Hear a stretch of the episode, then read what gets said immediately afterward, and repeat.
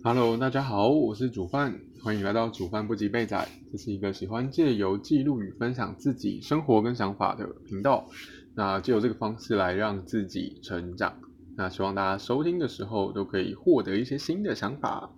好，也欢迎大家就是留言跟我分享你们的心得跟看法。好，那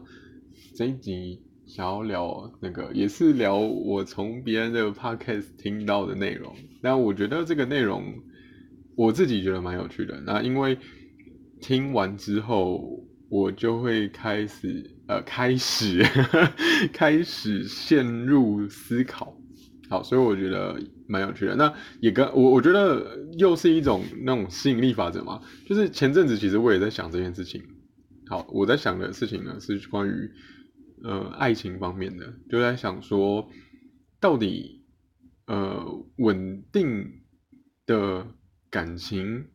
比较重要呢，还是说比较影响自己情绪起伏的才是就是那种爱情的感觉？那我我自己其实有答案啦，就是我本来就不太相信说那种只有很强烈激情的情感我才叫爱情，因为。我大概也是在嗯 第二季第一集嘛，可能有聊过我对爱的想法啦。就是我我可能比较偏向于，例如说像那种占有欲啊，或者是呃吃醋的情感，我都认为它不是爱。但是如果撇除这些呢，你会发现说一般人觉得的那个爱情都那那那就怎么样？就是到底要怎么判断？就是如果如果占有欲不是爱，那我们。怎么去判断说我们到底是不是真的爱这个人，对吧？就是因为因为我觉得像呃朋友或者说我以前来讲，就会觉得说爱情好像是一种嗯呃如如果我今天我非常非常在意他，然后我很想跟他在一起的这种欲望越强烈的话，好像就是代表说我越爱这个人。我觉得啦，我的理解是这样。那可是我后来又觉得这个应该要撇除那。好，我稍微讲一下这个我我撇除的故事，是因为我在谈以前在谈某一段恋爱的时候呢，我发觉如果我就是如果我因为以前是我也会觉得占有跟嫉妒就是爱的一种表现，那所以我就会觉得呃，所以我就会觉得对方就是我我我会觉得说我吃醋跟我想要限制对方是一件很理所当然的事情。那也也可能是因为我第一段恋情的时候刚好，呃，就是因为是第一段嘛，然后两个人都没经验，所以呃也会刚好也都觉得就是占有，或是说不要让对方吃醋，然后要跟别人别的异性保持距离等等的这些行为，好像是一个很正常的事情。那就延续到我第二段，我也是这么认为。那所以，我我就觉得说，如果他如果对方今天跟别的异性单独出去，我就完全没有办法接受。对，那是那个时候小时候。好，那关于就是呃，跟自己的另外一半跟他的异性，或是说他的异性好朋友互动，可以接受到什么程度？我在第一季的第三十七三十七集有聊过，有兴趣的可以去听一下，就是我现在的看法。好，总之我之前就是会觉得说。嗯，这些事情就是，呃，就是占有，想多想要跟对方在一起，跟多为对方就是感到吃醋，好像就等同于我有多爱他，就我多在乎他的这种感觉。那就是因为我把这个视为理所当然的去限制对方的自由，所以就会开始吵架。那因为那时候。的交往的对象，他会觉得说，呃，为什么可以这样限制？那甚至说，因为我第一段的时候，那时候还是一个手机没有这么的，呃，就是广泛使用的年代，不是说智慧型手机哦，是连那种傻瓜型，就是传简讯的那种 Nokia 三三一零的那种年代。就是我，我就那时候是手机没有这么广泛使用。好，那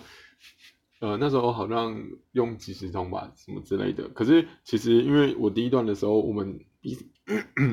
因为我们都比较占有欲比较强，所以我们彼此之间是比较没有秘密的，就是例如说什么手机要看简讯，或者是说要看聊天讯息，基本上是呃都很愿意给对方看的那种。所以一直到我第二段的时候，那时候呃基本上每个人都已经有手机了，甚至那时候还有蓝牙，所以传讯息的状况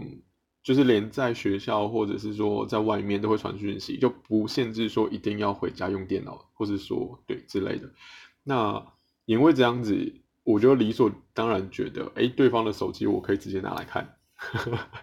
现在想想，他很不好。可是年轻的时候就是这样的观念。好，那总之就是因为我可以随时看，所以就是会有引发很多纷争。然后对方是一个比较外向活泼的女生，因为我以前是内向又被动的男生。好，那所以就是刚好会吸引到一个呃跟自己比较个性相反的。不然我被动的男生，我去吸引被动的女生，那我们是要怎么在一起？根本就不可能嘛，对吧？所以基本上就是刚好是被动的状况啦，那对方刚好比较主动，所以你很难避免说他会去跟其他的异性朋友有一些交流。那也因为当时我家管的比较严，就是例如说我可能放学之后，或者说我六日放假的时候，到底能不能出门，都是需要先跟家里讲的。我。不过我后来发现这件事情到了现在我这个年纪，就是已经出社会了，其实蛮多家庭都会这样。但我就先不论说这件事情，就是报备要不要出门这件事情正不正常了，我先不讲。好，总之就是那时候会比较严格，然后出门是要父母允许的。所以，呃，那对方比较不是这样，对方比较像是他，呃，讲一声要出门，就是基本上都是可以，然后也。父母可能也不太会多问，所以当我没办法出门的时候，他可能很想出门的时候，他还是要找点事事情做嘛，所以就没有办法完全避免说他一直都不跟其他异性出门，就是总是会发生的。对，那我就可能会吃醋啊什么的。对，那我也因为这样，所以吵的。呃，后面后面是吵得蛮凶的啦，对，那当然还有其他因素，所以吵得更凶。只是我后来就开始思考说，那万一以后我又遇到了这样的事情，哎，不对，我一开始是思考说，那这个关系到底是为什么会变成这样？就是因为我我觉得一个关系会走到分开，那不会是只有一方的问题。我那时候就这样想了，所以所以我就在想说，呃。撇除说，就是我，呃，我我现在有点难回想，就是我我觉得，好，对方可能会想要出门，可是因为我不行，所以我就会偏向说，是我的能力太太不够了。我我反我比较不会想说，一定是对方那，就是那样是有错的，对。我我记得我比较不会偏向说对方一定是错的，后来啦，就是分手之后再去思考说这段恋情到底这中间有什么可以让，就是我我自己有什么可以检讨的部分。对，那因为因为检讨对方没有用啊，就是检讨对方对我的人生一点帮助都没有嘛，所以我后来就去检讨。那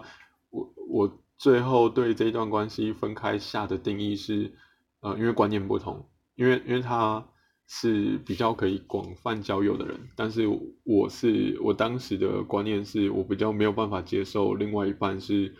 呃单独跟朋友出去的这个状态，然后我会很没有安全感，很很占有欲很强，会吃醋、嫉妒啊等等的，所以就限制了对方。然后我我我就觉得，哎，如果那我以后，因为因为我是被动的人嘛，所以我可能比较容易呃吸引到，或者说比较容易欣赏。呃，外向活泼的女生，那如果我还是要持续的喜欢着这样子类型的女生，那我势必就得接受她们可能有更广阔的交友圈。那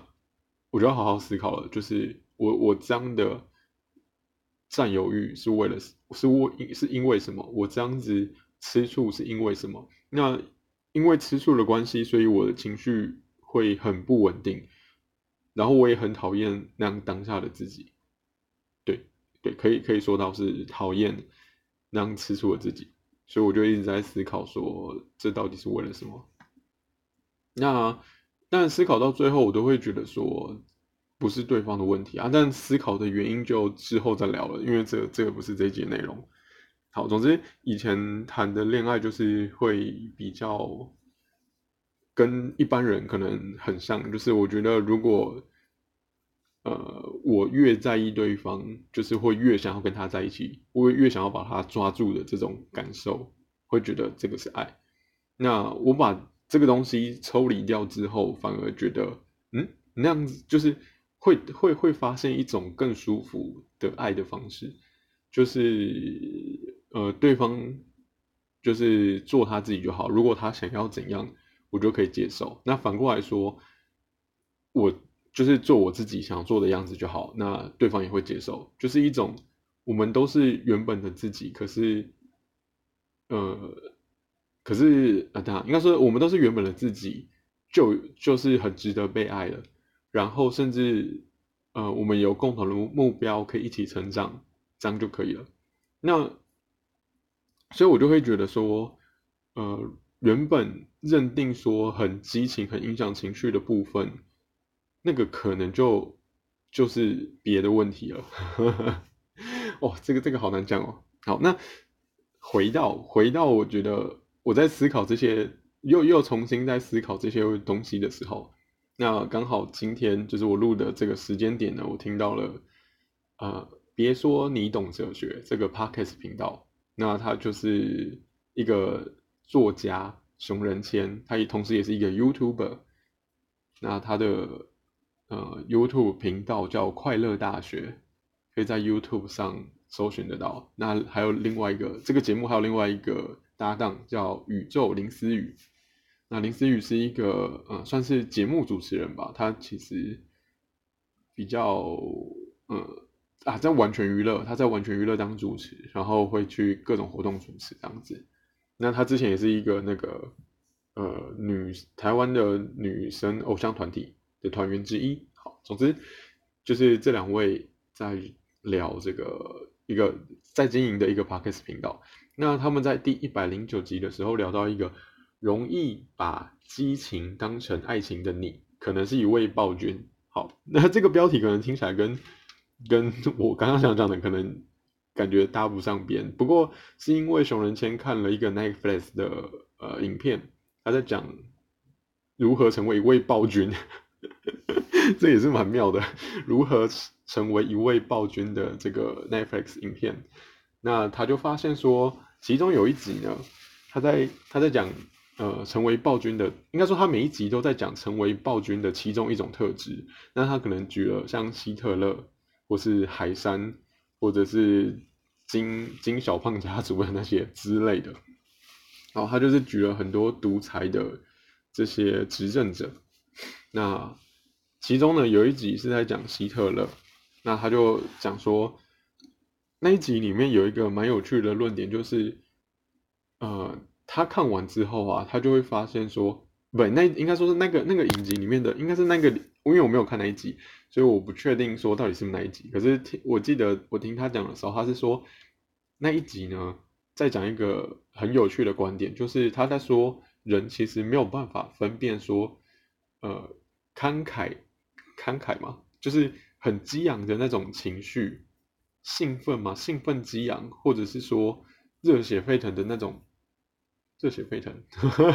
或或者是说，就是呃，人人在情绪很高昂的时候，不不管是哪一种，不管是开心的，或者说害怕的，或是说，呃，只要情绪很高昂的这种状，或是紧张嘛，对，只要情绪很激昂的这种状况，就是人都人没有办法分分辨说那样的状况到底是哪一种情绪，甚至说有可能会误，就是会觉得那样子的情绪叫做爱，那。这个部分可能要直接去听，就是别说你懂哲学第一百零六集，不一百零九集，一百零九集可以去听看看，就是熊仁谦去叙述 Netflix 的这个影片他看到的内容。那这个我觉得听起来还蛮，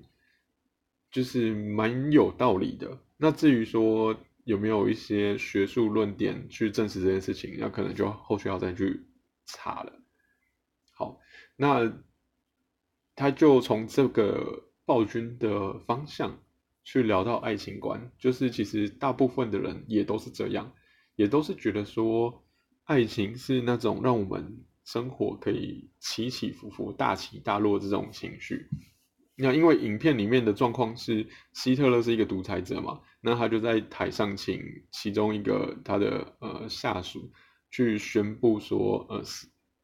他应该说他们在一个演讲，然后他请其中一个下属在讲台上宣布说，哎，你们其其中里面的谁谁谁谁，就是他就会开始念各各个名字，说你们这些人是呃有打算要叛变，所以要把你们处死什么之类的。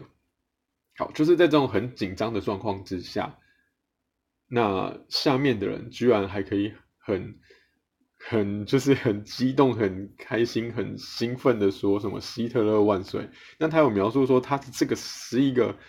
就是那个名单其实是一个虚构的，他并不是因为这些人真的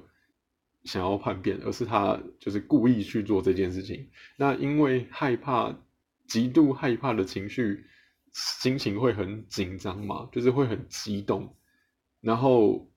结果他们却在这种激动的状态之下扭曲成误以为是他们对希特勒的一种尊敬嘛，或是甚至说是一种爱，是一种崇拜的感觉。好，这是一个很吊诡的事情。可是，呃，他在讲这个，那回到就是，结果还是讲完了。好，回回到就是爱情的部分，因为有些人会。就会觉得说，呃，在爱情里面就是大起大落，就是对方，呃，因为很在意对方，所以对方就是很容易影响到自己的心情。那结果视就是视这种东西为是一种爱，就很像说有些人因为呃讲极端一点的，就是因为觉得，就应该说是，就算自己受到了家暴，也觉得。对方是爱他的，或者是说也觉得自己是爱对方的，那他就是陷入一种觉得哦，家暴的时候虽然很糟糕，可是一般的时候对方也对自己很好啊，所以就会觉得说那个好就是真的，然后继续坚持下去，继续跨越这些呃家暴不好的情绪，能够跨越这些都是一定都是因为爱。所以只要有爱就可以继续走下去。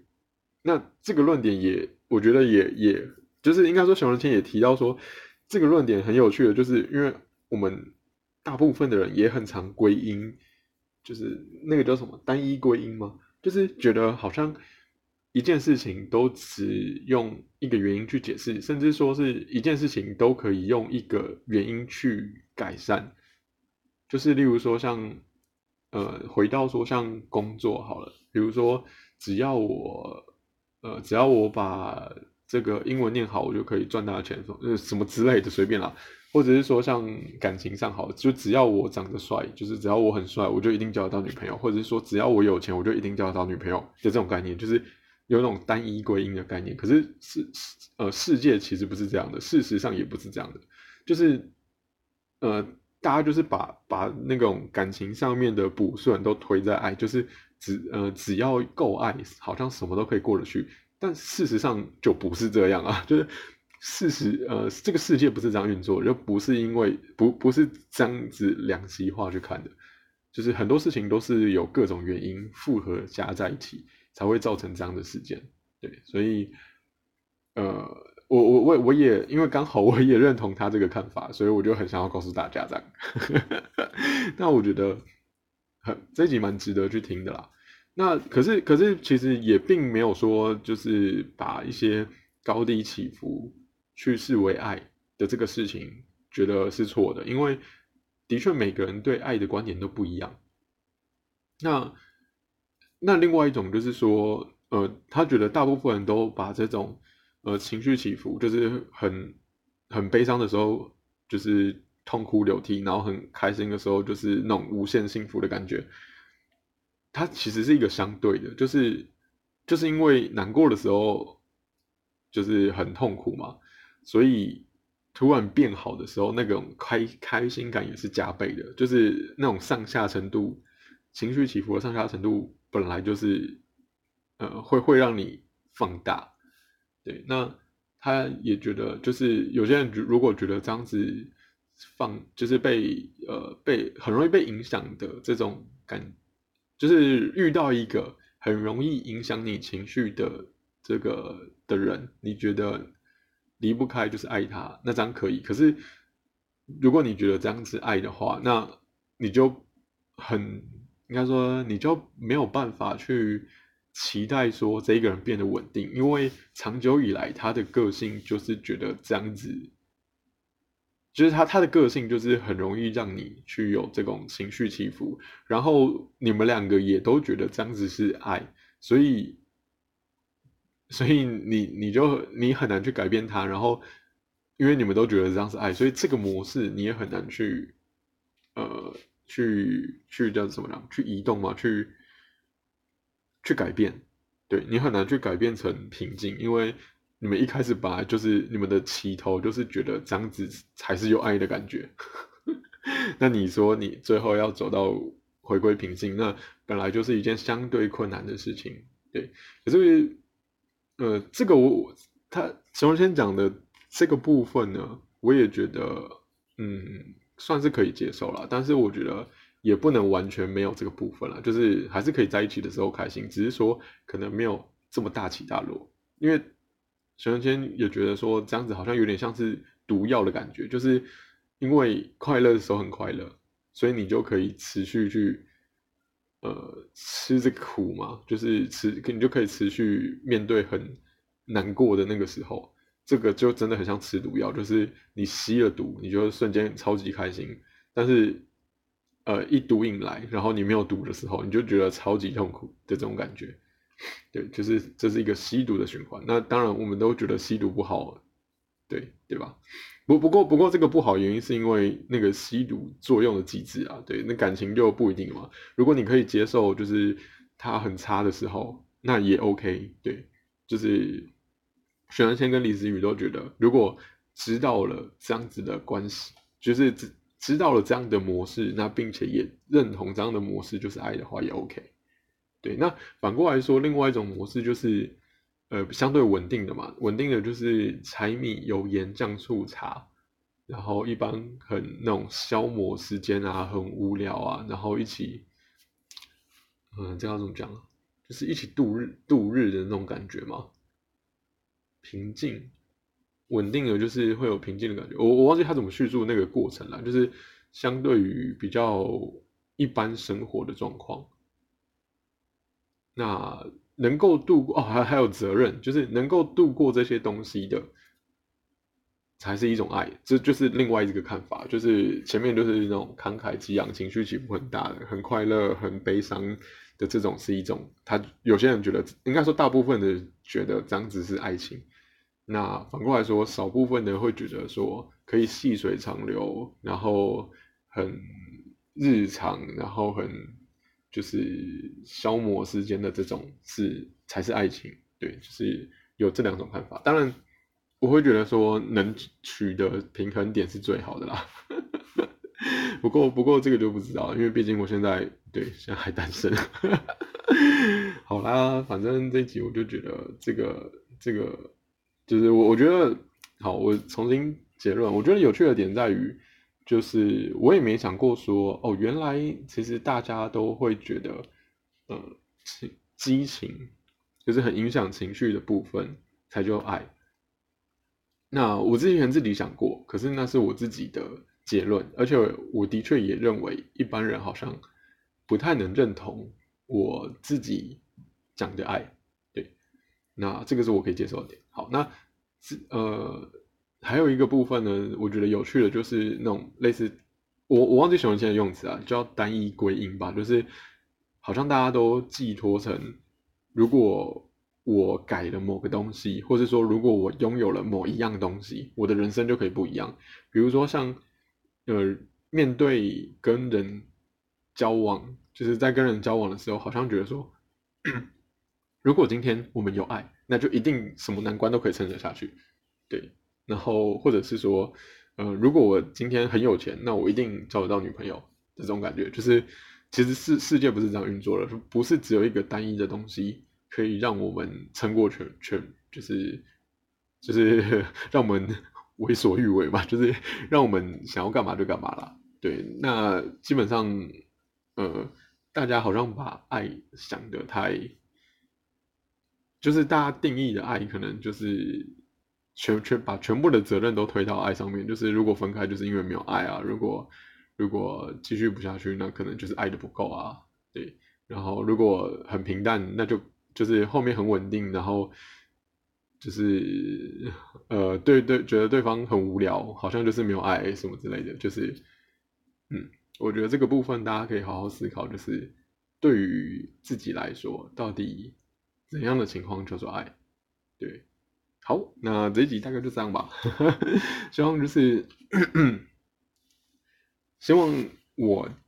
呃借有听别人的这个 podcast 节目，然后想跟大家分享的这些内容，有给别人也有有有给各位听众新的启发了。那同时，我我在最初也分享了一些自己的呃小故事，就是我以前对于。呃，占有欲跟吃醋的部分，我也觉得是爱。可是后面我重新觉得这些东西都不是了。对，那至于思路历程，我其实已经忘掉了。可是 我只记得结论，好不好？因为以前我记得我以前好像没有把这些思路记下来。那以呃以前有跟朋友聊过了，不过我已经忘了，就是都都都有点久了，之后再想想吧。好了，那如果喜欢这一集的内容的话，就帮我按个订阅。那如果是 Apple Podcast 或是 First Story 收听的话，那可以帮我按一个五星评价，并且留言给我。那如果喜欢我的频道，想要看我自己目前私底下的生活的话，可以点那个描述栏的 Links Tree 连接，那里面会有我的那个 IG、Instagram、Instagram 账号。那最近呢，我在进行戒含糖饮料。的这个活动嘛的这个习惯，好不好？目前已经到了第九天了，对，到第九天了。我每天三餐都会破 Instagram 的限动，好不好？如果对这个有兴趣的话，对于我三餐有兴趣，不，对于我三餐吃什么有兴趣的朋友，可以直接订阅我的 Instagram。好，这集先这样喽，拜拜。